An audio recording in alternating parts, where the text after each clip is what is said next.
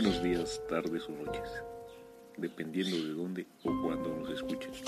En esta ocasión relataremos una leyenda de la Ciudad de México, titulada La Isla de las Muñecas. La leyenda de la isla dice que en las décadas de los 50, cuando Julián Santana vivía, una niña se ahogó en uno de los canales que cruza la isla. Al enredarse entre los lirios de la orilla, el hombre que se encargaba de cuidar el original islote en total soledad, no pudo hacer nada para salvarla. Se dice entonces que al poco tiempo de lo sucedido, el fantasma de la niña se aparecía en los sueños de Santana, al mismo tiempo que comenzó a escuchar gritos y llantos en los alrededores de la isla, supuestamente producidos por la niña, quien buscaba atormentar al protector de la isla. Sin embargo, lo que más impactó a nuestro protagonista fue la aparición de una muñeca en el agua al poco de morir la niña, la cual se decía que era la niña ahogada. Ante el miedo por el fantasma de la niña y apenado por no haber podido salvarla, Julián decidió proteger su casa con muñecas de todos los tipos y tamaños, que funcionarían como guardianas. A raíz de aquello, comenzó a encontrarse cada vez más muñecas abandonadas en los canales, las cuales decidió colgar. Así pasó de unas pocas a más de 1500. Evidentemente, hablamos de muñecas abandonadas, por lo que su imagen infunde aún más miedo.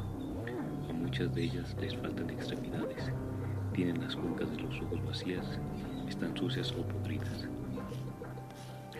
Muchos consideran que esta historia no fue más que un imaginario ideado por él.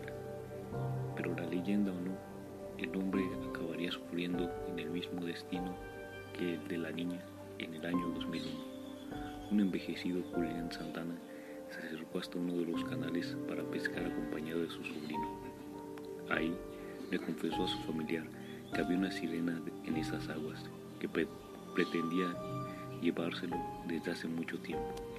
En un momento dado, el sobrino fue a ver cómo se encontraba el ganado que pastaba por la zona, pero cuando regresó con su tío, este yacía muerto flotando en el río. La autopsia reveló que la causa de la muerte había sido un infarto. Desde este momento, el el lugar se quedaría con el nombre de la isla de las muñecas, un lugar en el que el silencio se entremezcla con la tragedia y el misterio. Las leyendas dicen que cada noche las terribles muñecas eran poseídas por el espíritu de la niña y acompañaban a Julián en sus últimos días. Los turistas que viajan hasta este lugar afirman también que hay cierto aire de brujería en el lugar. Las muñecas parecen mover la cabeza y las extremidades. Incluso algunas llegan a seguirte con la mirada, o al menos así lo afirman muchos de los curiosos que se desplazaron hasta este lugar.